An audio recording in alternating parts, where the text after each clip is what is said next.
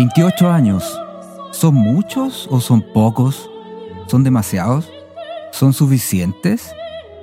¿Es la puerta hacia lo que viene? Un poco como cuando llega a Puerto Montt y dice ahí en el embarcadero, esta es la puerta para la zona austral de Chile. No sé, tenemos al Club de los 27, estrellas del rock que han muerto trágicamente a esa tierna edad, que de algún modo los convierte en leyendas y nos pone en una situación como de cierta pena por esas vidas tan jóvenes llegaron a su fin, en un momento donde tenían muchísimo más que dar.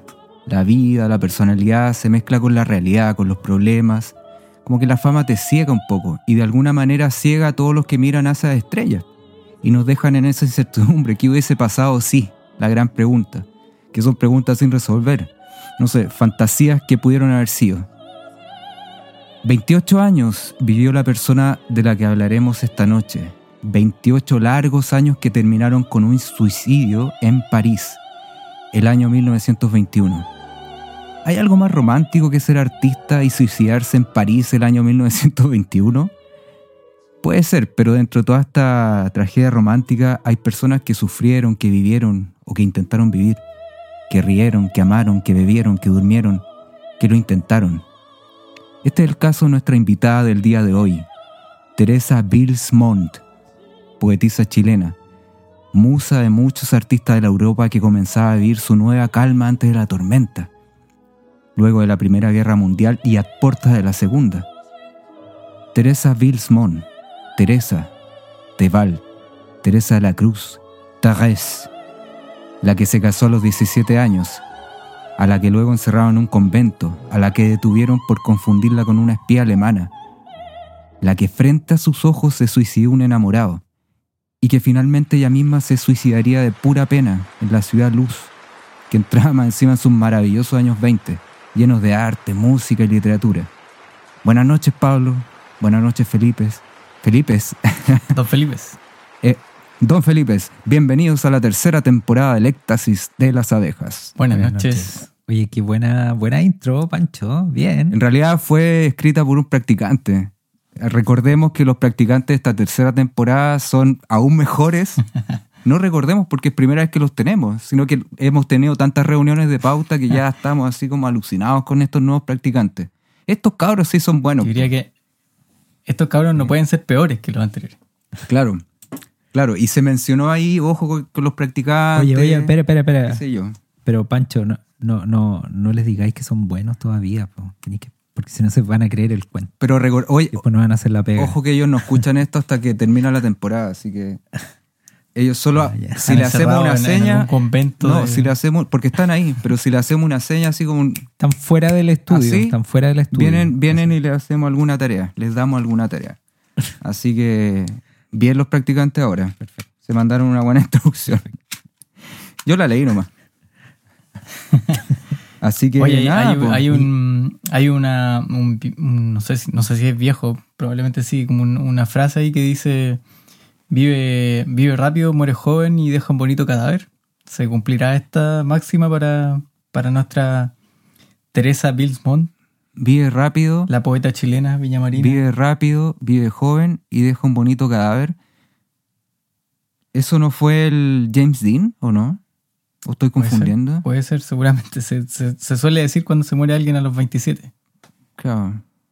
Claro, una, forma de romantizar también, ya que entramos en esta temporada llenos de, ese romanticismo antiguo de que dejan las figuras o las muertes trágicas, que de romanticismo en realidad no tiene nada. Porque alguien que llega al suicidio es porque vivió de todo menos un amor desenfrenado por, las cosas, sino que todo fue una tragedia finalmente.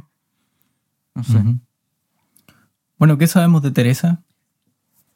¿Qué podemos contar de ella así como para contextualizar? Bueno, tú, tú, tú dijiste ahí, Teresa Bilsmont nació en Viña del Mar. En Viña del Mar, o sea, en la ciudad en la que vive el Pablo. Era vecina el Pablo. Viana contra la Viana contra la ah. Exacto, Viana contra Y es bien interesante eso, hoy día lo pensaba, porque uno dice, ya. Ahí como un hotel ahora. Eh, Viana, no, no, eso es, eso es calle Ecuador. Viana contra la Viña hay un preuniversitario, hay una casa antigua. ah, que lo estaba confundiendo con Álvarez. Ya, en Álvarez hay un hotel. Más al frente, Sí, sí, sí. sí. Ya, ah, está eso, este- ya, ya, ya, ya, el preuniversitario. ¿Será la misma casa? Eso yo me preguntaba pues, para ir a ver si dejaba unas flores. Bueno, si es que tendría que pedir un permiso para ir a dejar unas flores. Por rápido. Sí. Se puede enviar por Uber Bueno, igual. Viña Marina, po. Viña Marina, Teresa, po. Sí, pues. Viña Marina, de 1893. Claro. Parece Virgo, Virgo, Huidobro 8 de septiembre. Vir- sí. Era Virgo ella. Parece que Vi- Vicente Huidobro también es de 1893. Estoy casi Sí. seguro. Sí. El Viña Marina, pues entonces, pucha, siempre un, gusto hablar ahí de, de una coterránea. Coterráneo. ¿Tú naciste en Viña? Eh, sí, yo soy Viña. Ah, ¿y tú, Pipe, dónde naciste? También nací en Viña, pero claro, una familia mucho menos aristocrática que la de Teresa. Ah, no, soy de lo- mira. no soy pariente de presidente. Ah. No soy ni Bills ni Montt. Bueno, ¿qué No. nos pueden contar a lo mejor de, de la, de la vida de ella? De su, de su origen. ¿Cómo, cómo aflora esta imagen tan potente para la poesía chilena? Y, y no solo chilena.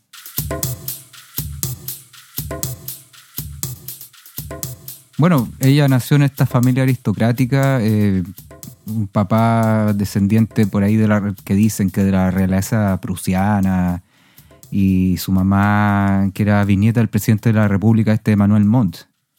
¿Cachai? O sea, De cuatro presidentes. claro, o sea, hay, hay ahí como un precedente de aristocracia importante pues, dentro del principio del siglo XX. eh, la aristocracia siempre fue un puñado de personas, pues, que todos seguramente eran primos. Pero no voy a, Bueno, no voy a el hablar de mis prejuicios. Bueno, sí, Pero en el caso de ella tenía, era, era una, una mujer aristócrata que tenía provenía de una familia aristocrática en términos políticos y económicos. Claro. Que un dato, Claro. que un dato que no deja de ser Sí, curioso ah, porque buena. Se mezclaba y por lo tanto su vida de- debería haber estado en algún sentido media pauteada, ¿no? O, o, o era- o- o estaban muchas expectativas puestas en qué es lo que iba decidiendo ella con su propia vida. No podía venírsela a la cabeza hacer lo que se le ocurriera. No, pues de hecho ella, ella estaba en una familia que eran siete hermanas. Las siete hermanas, mira, en Viña hay un barrio que se llama Las Siete Hermanas, pero no creo que sea por ella. tal- Oh. Parece que es por... ¿cómo Hay, sabí, hay otra leyenda. No, es que parece que otra leyenda. Estoy seguro la he escuchado porque yo estaba obsesionado con la historia de Viña del Mar. Yo también crecí en Viña del Mar, pues. bueno. Y las siete hermanas y con Francisco Vergara que, que mataba a su sirviente y más encima lo mataron cerca de la plaza forestal. Entonces yo hubo un momento en que me pasaba rollos que el loco me penaba, ¿cachai? Mal, pues. Hay una La cruz. historia siempre termina Siempre hay, siempre hay un fantasma. La cuarta temporada será de encuentros paranormales que no hemos vivido, pero que nos hemos imaginado. Un duende. Siempre una. Ah, anoche soñé con un duende, ya, pero ese es otro tema. Eran siete hermanas, pues entonces las siete. las siete hermanas estaban destinadas así con una, con una educación muy. la típica familia aristocrática a principios del siglo XX, ya sea en Chile o en cualquier lado del mundo, con institutrices, con una formación muy cuadrada, destinadas a ser esposas. ¿Cachai? A pesar de que en otros países ya en el 1910 teníamos, o 1900 teníamos mujeres médicas o mujeres profesoras, ¿cachai? Bueno, en Chile fue la primera. ¿Quién fue la primera? Eloísa Díaz La primera profe. médico. Médica. Ah. De ya, Latinoamérica. Médico, médica. Ah, no tenía idea de ese dato. Bueno, Interesante. podemos, podemos entrar en eso después. Así que tenía esta, esta vía pauteada, pues como tú decís. ¿Cachai? Su único fin, como parte de la aristocracia, era encontrar un buen partido de marido, casarse y, y eso es todo, ¿cachai? Y se acabó el capítulo. Bueno, Y, te- y tener hijos. Si no hubiese sido porque esta niña tenía otras inquietudes.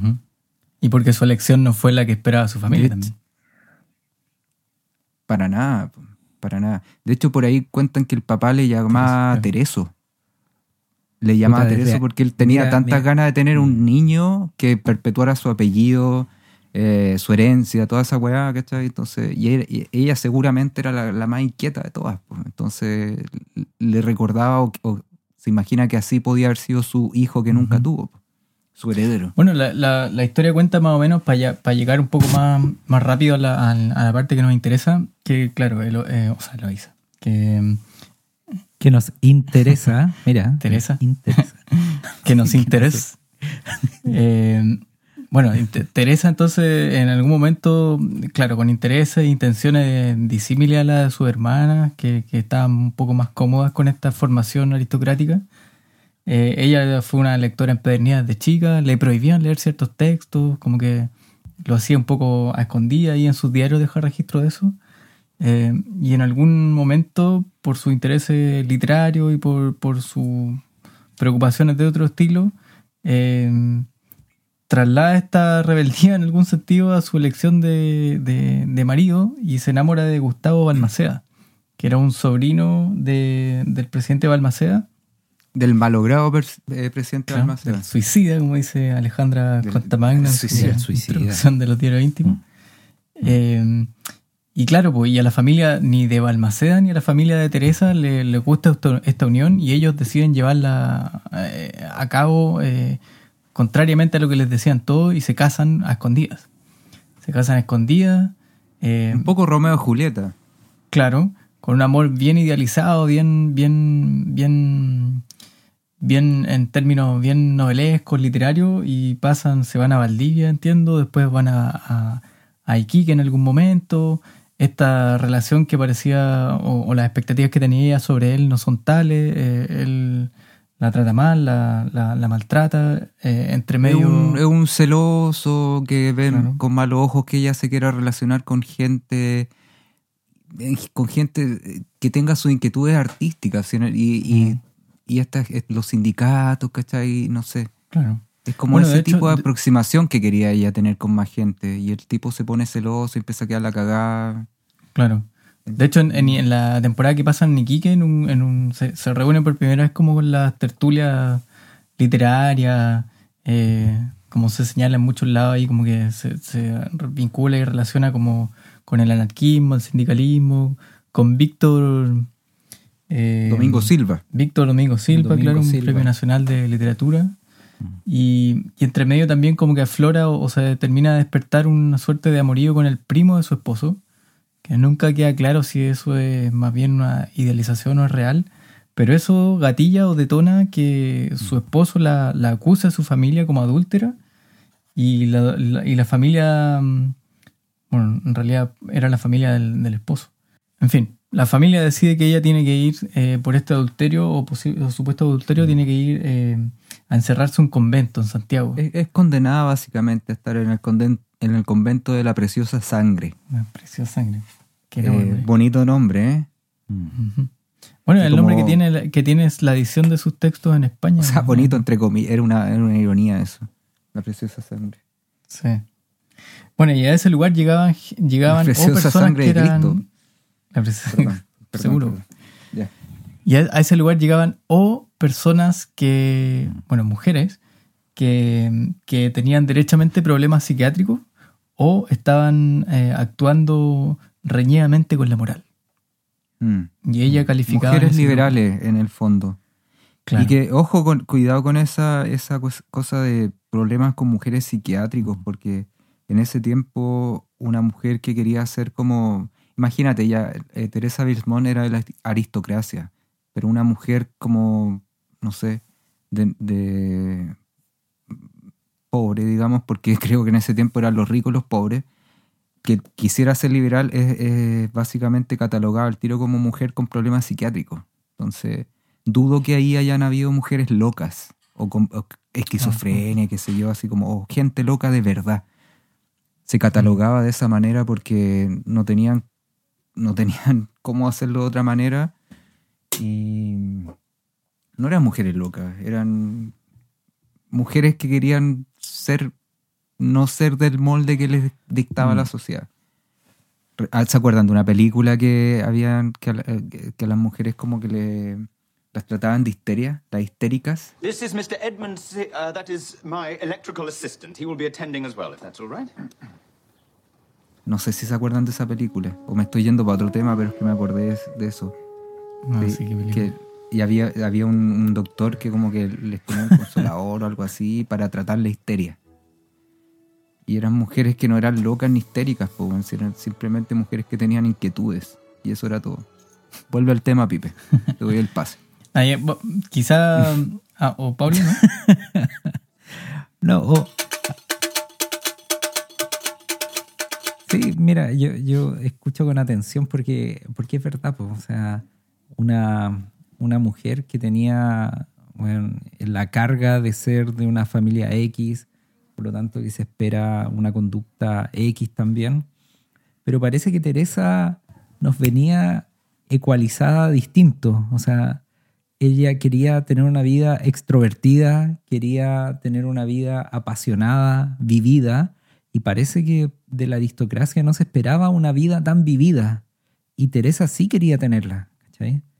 Y, eso parece que no estaba bien, no estaba bien. Y entonces ahí es donde empieza a salir esta beta, porque, pucha, alguien que quiere vivir profundamente su vida, pero la sociedad no la deja vivir esa vida que quiere, por algún lado tiene que salir. Y ese lugar por donde empieza a salir es su escritura. Y ahí es donde se nos presenta la Teresa histórica como poeta o, o escritora en general, porque sus textos no son solo poéticos, tiene también algunos narrativos. Y es donde deja, deja salir toda esa parte que, que no podía salir de otra Mucha forma. autobiografía igual. Sí, pues de hecho parten probablemente eh, como diarios íntimos, o sea, son, son diarios, son escrituras. De hecho, es muy bonito como, como ella prologa eh, o, o- o genera esta nota preliminar a su, a su primer texto que se llama eh, Inquietudes Sentimentales. Mira qué nombre más como tiernucho en el sentido, mira, son inquietudes que tengo, o sea, eh, creo que suena muy bien, o sea, que deja solo ver esa pretensión de, de decir lo que siente. Y mira cómo, cómo lo prologa, dice, al ofrecer estas páginas al lector, no he pretendido hacer literatura. Mira, o sea, como parte. Ha sido mi única intención la de dar salida a mi espíritu, como quien da salida a un torrente largamente contenido que anega las vecindades ne- necesarias para su esparcimiento. Escribo como pudiera reír o llorar, y estas líneas encierran todo lo espontáneo, espontáneo y sincero de mi alma. Allá van ellas, sin pedir benevolencias ni comentarios. Van con la misma naturalidad que vuela el pájaro, como se despeña el arroyo, como germina la planta. Así. Bien. Bien. Escribo como pudiera reír y llorar. Exacto. Qué lindo. Sí, sí, sí. Entonces, eh, Igual me recuerda mucho esos libros que empiezan con esa misma, quizás posteriores también. Así como, bueno, en este libro no pretendo contar esto, no pretendo hacer esto y sin embargo lo estoy haciendo. Pero te digo que no pretendo. Como una falsa Sí, modestia. falsa modestia. Sí. Sí. Este acá, libro o no sea, cuando- Mm, sí. O sea, cuando conjugamos vida y obra, nos dice, pucha, sí, en verdad aquí teníamos una, una, una mujer que, que, que tenía esa necesidad y que parece que la literatura fue, fue, su, fue su salida en gran medida. O sea, y yo creo que muchos parten escribiendo probablemente así. Pero Yo creo, yo creo que ella sí se entendía como una como una escritora, digamos. Eh, pero ¿sabéis qué? Yo cuando la leo, o sea, tengo, tengo cierta, como ciertas marcas, ciertas cosas que a mí me, hacen decir, pucha, en verdad ella, eh, no sé si esta pretensión de, ir a, o la primera poesía o los primeros textos de Teresa, no sé si tienen esa pretensión de ir a romper con los cánones de la literatura chilena o latinoamericana, sino que justamente lo que dice ella ahí, dar, dar, dar rienda a su sentir. Por ejemplo, tenemos prosa poética, o sea, sin, sin métrica, sin, sin un ritmo particular. Imagínate ahí todo el modernismo, con todo eso. Imagínate Rubén Darío y toda esa gente ahí con, su, con sus cancioncitas. Eh, y ella no, o sea, verso libre, paf. Eh, y eso me hace pensar que no hay una pretensión justamente de forma, ¿cachai? Sino que es, eh, hay una preocupación eh, particular por lo que quiero más decir, más de cómo se vea, ¿cachai? No sé si, si me logro explicar en eso.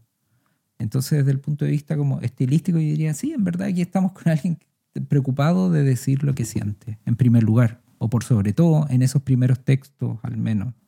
La dejo. Mm.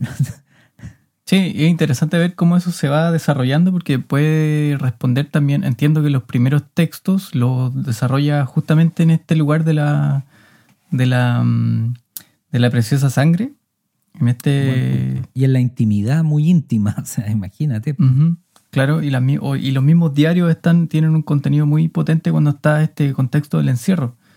Pero una vez que, bueno, Teresa se va eh, eh, con ayuda de Vicente Huidobro hacia Buenos Aires y ahí empieza a escribir en la revista Nosotros y ya se empieza a desarrollar eh, dentro de un contexto literario y es reconocida propiamente tal como una escritora. Por lo tanto, me parece que ahí a lo mejor sería interesante rastrear que Mm. hay una evolución seguramente de su, de su escritura. Ahora, estamos hablando de una evolución que intentamos rastrear en una persona que a los 28 años ya no existía. Entonces, seguramente ahí hay una madurez de su propia escritura que estaba en, ese proceso y en esa búsqueda. Pero es interesante también eh, ver cómo se va desarrollando eso, o cómo va, cómo va aflorando. Sí, pues de hecho es bien interesante porque ella, ella lo, que, lo que hizo un poco el Pancho al principio, eh, alguien que vive hasta los 27, 28 años, eh, uno se queda con esa expectativa de, pucha, ¿qué más nos podría haber dado? Y uno se queda con esa, con esa tristeza, no sé, con esa misma tristeza con que algunos lloran los textos de la biblioteca de Alejandría que se quemó o los textos mayas que no llegamos a conocer. Pucha, ¿cuánto más pudo haber escrito eh, Teresa Bilsmont? ¿Cuánto más pudo haber escrito eh, Bolaño? no sé. Eh, pero es interesante. Pero como también en su escritura... ¿Qué música pudo haber hecho Amy Winehouse? Perfecto. Mozart, no sé, que murió joven también. Eh, Mozart ha sido como que ha, salido tanto en, en- en todo el éxtasis de las abejas. Bueno, sigue, sigue, sigue. No, sí, eh, pero es interesante porque ella también reconoce justamente eso, por el paso del tiempo. Ella se reconoce, hay muchos textos que hablan en que ella se describe a sí misma como una persona vieja eh, o que ha sentido el paso del tiempo. Es decir, ella reconoce que ha vivido mucho o cosas muy fuertes que Pero, la han ido Pablo, transformando. Por supuesto, Pablo, pero yo te pregunto, tú cuando tenías 25, 26 años, ¿no sentías a veces en tus ratos bajos, que todos hemos tenido ratos bajos, ¿no sentiste que a veces ya era harto tiempo, el que, había- no sé, cumpleaños número 26, oh, igual he estado harto tiempo ya en esta tierra, o Pipe, no sé, cualquiera de los dos. ¿Han sentido alguna vez eso? Incluso ahora que tenemos 35 años, fuera de hueveo, así como que estamos viejos y toda la wea. Yo por lo menos ahora siento que igual ha sido harto tiempo, ¿cachai? Y si nos vemos en, no sé, nos ven en retrospectiva 100 años después y mañana hay un cataclismo y nos morimos los tres, ¿cachai? Van a decir lo mismo que estamos diciendo Yo ahora. creo que es distinto Entonces- evaluar eso en términos temporales de, de- de tu año cero a tu año actual. Cuando, cuando tú cuando lo haces como en la evaluación de, de la madurez de una obra. Sí, porque no vale el... O sea, o sea, sí. Si tú, no sé, pues empezáis a escribir o a, o a componer a tal o cual edad, seguramente ya una edad relativamente avanzada y por lo tanto eh, eso exige también un tiempo de madurez distinto al que a los años que tú tenías en la actualidad. A ver, ahonda un poquito, un poquitito más en eso. Que, que si ella si ella se bautiza como escritora, qué sé yo, en el mil, 1919, por ahí, o no, no sé, no me acuerdo. el qué- qué año 17, era. creo. El 17. 17 El Sí. 17 y se muere él 21. el 21. Son poquísimos años como Claro. para evaluar la madurez de su obra. Poquísimos, po. Mm. Sí, pues tenemos una vida intensa, o sea, tenemos una vida intensa. Y por eso Claro. yo solo puedo decir que ella reconoce su vida como muy vivida. eso. No sé si ella eh, logra dar cuenta también de, de esa, de esa evolución. O sea, lo que sí sabemos es que se empezó después por cuestiones a- al principio casi accidentales con tremendos escritores, pues, ¿cachai? Eso es lo, Mundiales. eso es lo cuático, también visto afuera, porque por ahí Sí, leí en un sin momento de, sí, de o Teresa de la Cruz, o Tebal, como ella se decía, la, la típica, el Tebal, cuando eran mujeres que escribían y querían dar un, sobre, un seudónimo que no pareciese ni mujer ni hombre, que tuviese esa cuestión Las hermanas Bronte. como la hermana Bronte, sí, que tenían también un seudónimo y todo un cuento aparte para que no fuesen castigadas solo por el hecho de ser mujeres. Entonces esta literatura menor, no, no lo pesquemos, ¿cachai? Entonces eh, se me fue la idea. Con las hermanas Bronte. Claro, ella firma, es que me puse a pensar, hermanas Bronte, Anne with an E, y, y- y me fui para allá. otro lado. No, de, Claro. de Hermanas Bronte, seudónimos, Tebal, Teresa Balmaceda. cómo se Nombres neutrales. No, y cómo se empieza a codear rápidamente y sin querer. Imagínate, pues, weón, a Teresa estaba encerrada en un convento y ¿quién, quién la ayuda a escapar? Vicente Huidobro. Es como, es como, y después, pucha, va a Estados Unidos, la confunden con una espía, se va a España y ¿con quién está? Con Joaquín Eduardo Bello, Valle Inclán. Puta, o sea, En, en Argentina escribiendo en la misma revista con, con Borges. Pero claro, pues, ¿cachai? Borges también dedicándole Contacto con palabras, letras. Sí, pues, loco, o sea, y sin querer, o sea, pero cargando en su cuerpo con tremendos dolores, pues, ¿cachai? Que su familia la haya negado, su mamá la haya negado, su familia la haya... Pero, pero no, le, no le llama la atención, bueno, igual lo comentaba un, un rato antes, pero no le llama la atención que una figura tan potente o que haya, haya impactado a esos niveles en su tiempo, en el contexto adverso por el hecho de ser mujer y todo eso, no le llama, llama la atención que, que no haya quedado, o que su nombre haya quedado tan, tan, eh, tan guardado, digamos, tan escondido por tanto tiempo. No sé, eh, claro, a, a lo mejor Pablo decía las pretensiones de, de un de un Rambo como por est- estética eran distintas, pero su nombre repercutió muchísimo. es que ¿Por qué el de ella habrá quedado Es que- tan es Pero es que hubiese sido, hubiese sido Mm. una escritora, no sé, inglesa o francesa, ni siquiera española, francesa, inglesa o estadounidense, que hubiese vivido la misma vida, probablemente igual hubiese tenido un poco más de re- repercu- Mm. repercusión en, el- en los años que venían después, ¿cachai? Ahora también hay harta- no ahora sé. también hay hartas figuras increíbles de, de artistas del pasado que han sido redescubiertas y que ahora son clave dentro de, de la enseñanza del arte y de- lo que tú tienes que saber si quieres ser artista o quieres entrar al mundo del arte, si no conoces eso, no, no cachai nada. a ver, yo, yo pienso, yo ¿cachai? pienso hay, muchas cosas. figuras. Pues. Pero mira, Hombre o primero, mujer, ¿eh? Teresa, Teresa fue publicada fuera de Chile. ¿cachai? Imagínate, en 1917 que los libros llegaran de afuera, olvídate, igual era un culo eso. ¿cachai? ¿Cómo puede llegar al Segundo, choclo, pues, weón? Sí, sí, por lo que- segundo, eh, también hay una, no- debe haber existido o sea, una intención deliberada de las familias, ¿cachai? De que su escritura muy autobiográfica también, imagínate. o Oye, sea, en sus interesante. Sí, imagínate, No en lo sus había pensado. textos, en sus textos, ella habla de que tiene amores. En sus textos, ella habla, le canta Sí. a un hombre que se suicidó frente a ella y ella estando casada, ¿cachai? Sí, y teniendo sí. hija. En Entonces, su poema Sí, por- Belcebú pone al, al amor lo, lo bautiza o lo individualiza con, con el nombre de, de- del, del mal, digamos, y lo abraza. Claro. bueno, y- Aquí, y- aquí- y- los y mal- practicantes me dicen. Era valiente, los era muy los valiente practicantes su- me dicen que el, eh, el- le dijeron al Pablo que tenía que decir este tema que es muy interesante, que, que finalmente ella era una familia tan poderosa que ellos se, se sentían de alguna manera avergonzados o se podrían haber sentido avergonzados y ellos tenían el poder y los recursos para prohibir o para, para que no llegase esa literatura a Chile. po. O al menos dificultarlo Eso, bastante. eso, dificult- eso, En eso, un- eso.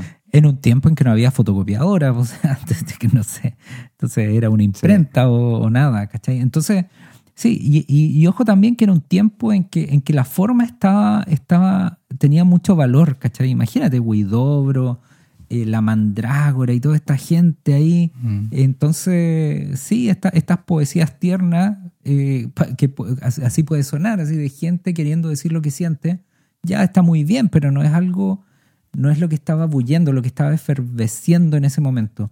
Y por eso tal vez Teresa sintoniza mejor con esta época donde podemos nombrar, mira qué importante esto, donde podemos nombrar lo que hizo ella sin nombre, donde sin querer queriendo termina siendo feminista, termina dándole coqueteos al, al- anarquismo quizá, o porque se juntó por aquí, por allá, qué sé yo, pero le po- podemos nombrar lo que hizo ella. Y en ese sentido, la obra, desde mi punto de vista al menos, eh, es la ventana a una vida poética, vida, vi- eh, una vida novelesca. Eh, y el, sí, el valor está en, en su vida tan vivida y, y tan tristemente vivida y donde la, su, obra refleja eso muy bien, un sentir muy nítido. Y es genial entrar a la obra porque te, te hace sintonizar con ella. Y eso es Oye. Pablo, ¿nos puedes leer un poema así cortito que te haya gustado? Así Eh, como para tremendo, contextualizar ahora en... Ya, hablamos de la obra, pero escuchemos algo. Ya, le voy, a Escuchemos pedir algo. a los, le voy a pedir a los practicantes que, Que elijan que están. Sí, no, me están imprimiendo algo los. los... Mira, hay. hay, hay- Sí. Oye, qué rapidez, por Dios. Se nos va a caer el zoom. Gracias. Mira, mira, este, este es de eh, inquietud, inquietudes sentimentales. Inquietudes sentimentales. Sí, este es el 13. ¿El, el 13 de qué? Espérate, el- espérate, ¿Cómo? contextualiza. Es que, es que el, eh, Inquietudes Sentimentales, este libro de 1917, no sé si son, po- porque es prosa, entonces el poema 13 Ah, de esta- Dale, este dale, libro. dale. Dice, ¿cómo se aumentan las ondas del mar a medida que el viento sopla? Así aumenta la intensidad de mi dolor cuando, la cabeza entre los brazos, me pongo a recordar. Envidio aún a aquellos seres que no tienen pan, pero que poseen lo que toda la riqueza del mundo no me puede dar. Alguien que los ame, que escuche con ternura sus quejas a la vida y comparta maravillado los raros momentos de felicidad. En la soledad de mi alcoba jamás encuentro la prueba de que mi existencia sea grata a otro ser. No hay nadie que me diga, descansa, que vives en otro corazón. Si lloro mis lágrimas se congelan, ya saben ellas que nadie vendrá a enju- a enjugarlas. Si me desespero, yo sola me consuelo, imponiéndome tiránica voluntad. Y así vivo, siempre inquieta, siempre sola, engañándome con ilusiones que no tengo, como los niños que juegan con su caballito de palo creyéndolo de verdad. ¿Qué le importa al mundo ver a un sonámbulo de dolor? No les toca el corazón, más bien se entretienen en mirarlo como a una curiosidad. Solo tiene el alma aquellos seres que sufren. Solo ellos pueden comprender los sollozos de otro ser y estrechar con honda compasión la mano huérfana de caricias. Son tan repetidas las noches en que hundida la cabeza entre los brazos me pongo a recordar. Bien, ¿ah? Me- ¿Sabéis qué? ¿Sabéis qué me recuerda un poco a Alfonsina Storni? Eh, nacida en 1892, creo, hace un año, coetánea de Teresa. No sé, déjame sola, oye romper los brotes, te acuna un pie celeste desde arriba y un pájaro te traza unos compases para que olvides gracias. Ah, un encargo. Si él llama nuevamente por teléfono, le dices que no insista, que he salido. Me, me recuerda un poco a la poesía de, ahora que lo estaba escuchando, de tu voz, Pablo. Pero, pero te das cuenta que es como una, una poesía muy, muy liberadora, eh, liberadora en el sentido de, de- de- de dejar sentir eso que siento sin grandes pretensiones, como, como, como he dicho tal vez. Bueno, en España Sí. la, ll- la llamaban mística. No me acuerdo quién lo hacía, pero se referían a ella como, como la poeta mística. Como la mística chilena o algo así. Mm. No, sí, o sea, tremendo. Yo creo que, que es alguien que vale la pena leer, que es una vida que vale la pena revisar también para entender Chile. Yo creo que Teresa también es una gran invitación a entender cómo, cómo es Chile hoy día, cómo, cómo funciona hoy día y cómo funcionaba antes. Eh, tú lo dijiste bien, Pancho, cuando se conjuga el poder político eh, y económico en una familia, lo que se espera de una familia, las pretensiones sociales, eh, etcétera. O sea, ahí se ve mucho eso, como si uno quiere entender No, solo dijo el Pipe, creo. Ah, perdón. Y como una, una persona, imagínate, lo, lo conversábamos fuera de micrófono, imagínate ella con, es- con tremendos apellidos, pero finalmente un ser sin voluntad, donde la familia decide mandarla a un convento, donde deciden quitarle a sus hijos, po. Sí, sí. amputarle sus hijos. Y Sí. nada, pues lo decidió su familia y nada que hacer. Entonces, si eso era para Teresa, Bills, Montt, no sé, pues Y finalmente, y finalmente, seres. finalmente ella se reencuentra con su hija en París el año 20 y después se, se la arrebatan nuevamente po, y eso la deja en un estado así para la cagada que finalmente detona en, en que ella se suicida po, a través de barbitúricos. ¿Cuántos famosos se han suicidado a través de la misma weá de tomar pastillas para dormir muy potentes? Veronal. ¿no? Veronal, Mm. Veronal. Dicen que el que inventó el Veronal eh, estaba probando este médico y se tomó la weá así como para probar y se despertó en Verona, en el tren. No sé, había viajado como, no, estoy inventando, no sé, como de Suecia, ¿cachai? Llegó a ver, es como que nos tomamos la weá así como en Viña y de repente despertamos en Taiwán. En el Kisconal. El, el Taiwán. El Kisconal. el Kisconal. Oye, pero, pero el. Sí, no. No, pero Pablo, dale. lo que me pareció interesante de lo que leíste era como esta, esto que no es primera vez que lo escucho de gente que tiene mucho dinero, es como, así como en palabras súper simples, ¿qué daría yo por tener esa simpleza, ¿cachai? De no tener que pensar tanto, de, de que mi felicidad fuese un pedazo de pan, pero es que al, al final todo el mundo, su- everybody hurts sometime. Los que están arriba, no sé, mira la weá que va a hablar por Titanic, por la, la mina que se enamora ya, ¿cachai? Que tenía todo por la vida, ¿cachai? Tenía todo, es como un- es una especie de Teresa de Bilsmont, pero ella quería otra cosa, ¿cachai? Y el otro weón que no tenía nada, que también quería otra cosa, pero con cosas más simples, pero también es una forma romántica de ver la vida. No sé, no sé. Oye, cacha que No sé, pero, pero espérate, tenemos, por ejemplo, ya, tenemos a Violeta Parra, ¿cachai? Que era otra, es otra poetisa chilena potente, ¿cachai? Aparte de músico, eh, que escribió cosas maravillosas en, poesía, ¿cachai? Que venía de un de, de otro extremo, ¿cachai? Venía del campo, qué sé yo. ¿Y cuántas, cuántas Teresas, cuántas Violetas hay por ahí que han pasado desapercibidas, ¿cachai? Mm, No sé.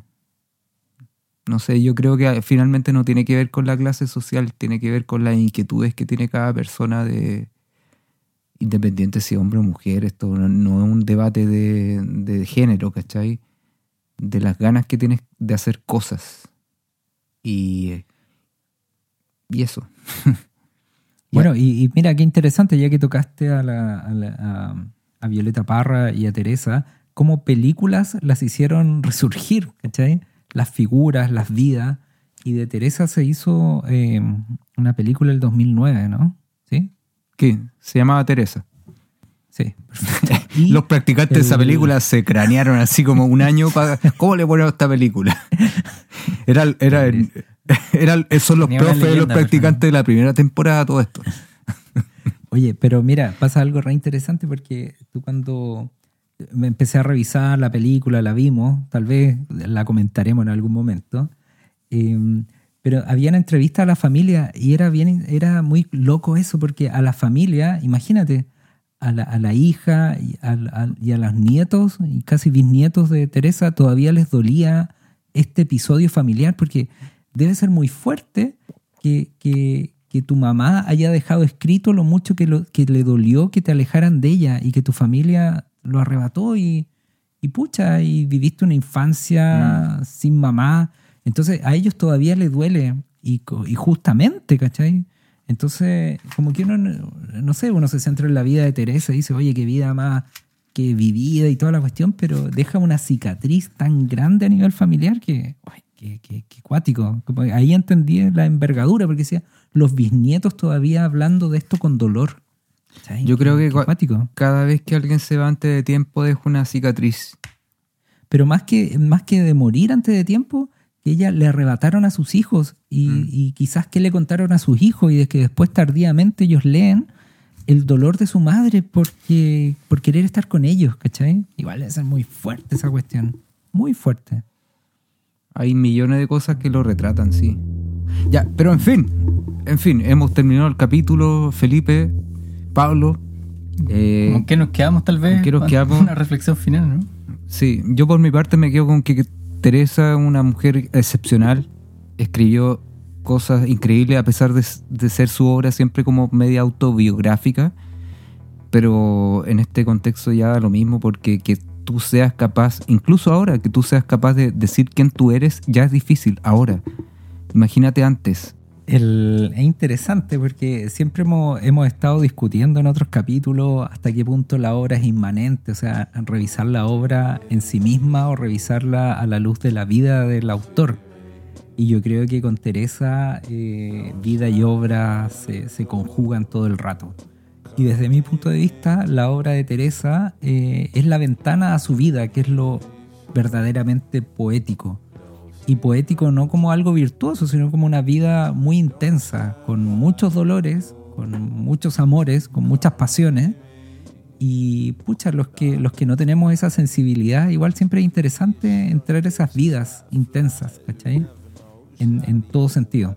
Y lo otro que, que quiero decir también es que el, Mira qué interesante, porque uno normalmente piensa que, que cuando estáis frente a gente con, con recursos o con, con, recursos económicos o, de estatus, eh, tienen muchas más posibilidades, pero creo que Teresa nos demuestra que mientras más alta es la posición social o las expectativas que hay sobre ti, eh, son menos opciones las que tenéis, pues, y por lo tanto tenéis más opciones de convertirte en una extranjera a tu clase o convertirte en alguien, en una mujer descarriada.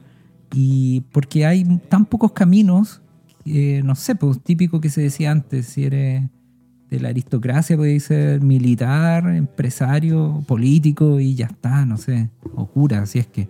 Y no habían otra, otras vertientes por donde ir. Entonces, para, para Teresa descarriarse era muy fácil en el sentido de la época. Y, y, eso, pues ella fue una, una extranjera a su sociedad. Y, y con y, súper triste, pero por eso hoy día nos cuesta menos leerla, porque sintoniza mucho más. Hoy día podemos nombrar, me, me, gustó eso que dije, como hoy día podemos nombrar lo que fue ella y, la, y, la, y, creo que eso también ayuda a dar un poco de paz a su memoria, de cierta forma. No sé. ¿Y tú, Pipe? ¿Yo? Eh, ¿Mm? Bueno, yo quiero decir dos, dos cosas. Una que a mencionar la película, eh, la, yo la encontré mala, muy mala. eh, así que no la recomiendo. No, de hecho, como no la comedia del te, Como come, comedia claro, del TVN. Era como una teleserie mala del TVN. Y, y, por ahí leí, y estoy de acuerdo con eso, que alimentaba un poco la, la caricatura de, de, Teresa en términos de, de, la, de la pituca que quiere escribir y sufrir o la pituca sufría o algo así. Y me parece que, que, que va en una dirección completamente contraria a la que debería ser vista su figura en la historia de la literatura. Yo creo que, que es una escritora eh, a la que vale la pena atender. ¿Y con qué me quedo yo de esa? ¿O, qué atención le presté yo? ¿O qué me interesó? El cómo su, su voz se va consolidando. Es un, es, una, es un camino que queda cortado, pero que se va consolidando. Y quisiera mencionar una breve, una breve parte de sus diarios que, que, va en esta dirección y que tiene que ver cuando ella se va, eh, cuando ella se va bautizando a sí misma con estos seudónimos. Eh, en, en, algunas páginas de su diario dice: Este es mi diario.